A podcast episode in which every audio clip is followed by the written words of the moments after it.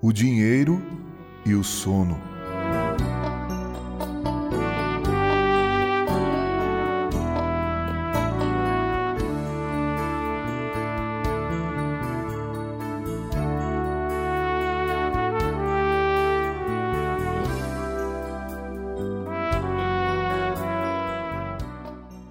Com o dinheiro você compra comida, mas não apetite.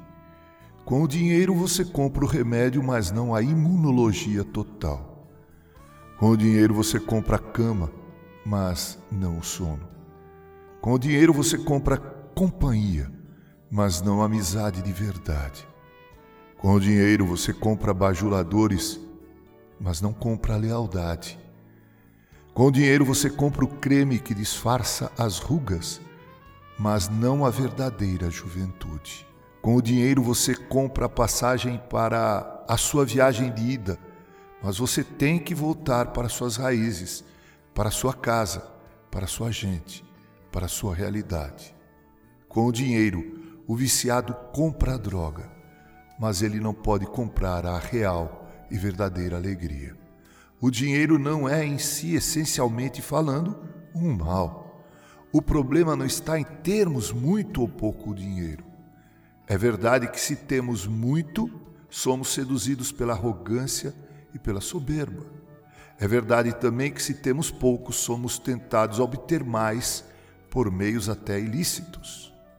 Vide o episódio lamentável de Judas Iscariotes e também da grande classe política brasileira.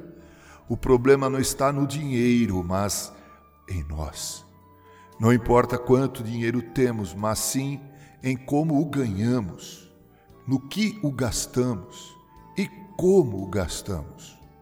Nunca se esqueça de que dinheiro ganho com facilidade é também gasto com a mesma facilidade e prodigalidade. Veja o filho pródigo. Foi fácil gastar o dinheiro que seu pai acumulou durante toda a sua vida de trabalho.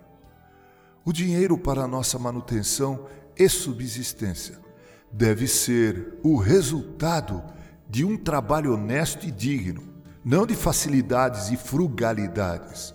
Provérbios 14, 23. Quando esse dinheiro é obtido com o suor do nosso rosto, com honra, dignidade, então podemos dizer, como o salmista disse: Em paz me deito e logo pego no sono, porque, Senhor, só tu me fazes repousar seguro. Salmo 4, versículo 8. Deite e durma. Tenha bom sono. Com carinho, Reverendo Mauro Sergio Aiello.